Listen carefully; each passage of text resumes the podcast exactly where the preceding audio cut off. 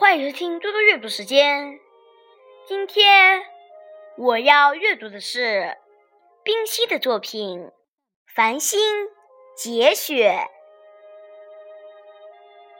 十，嫩绿的芽和青年说：“发展你自己。”淡白的花和青年说：“贡献你自己。”生活的果儿和青年说：“牺牲你自己。”三十六，阳光穿进石隙里，和极小的刺果说：“借我的力量，伸出头来吧，解放了忧穷的自己。”树干穿出来了，坚固的磐石。裂成两半了。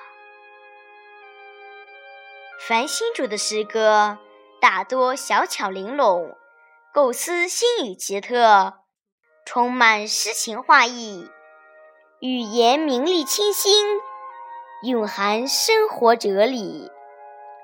繁星时可以看出，芽、花、果平时都在默默地去奉献自己。从对青年的告白中，也可以看到芽儿、花儿、果儿对青年的期望。嫩绿、淡白、深红，颜色鲜明，可以表现花儿、叶、果儿的生命力，形象感极强。《繁星三十六》这首小诗，通过描写极小的刺果，借助阳光的力量。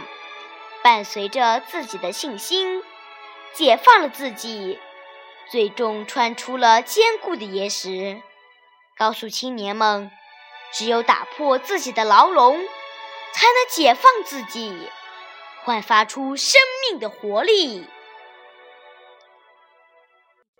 谢谢大家，明天见。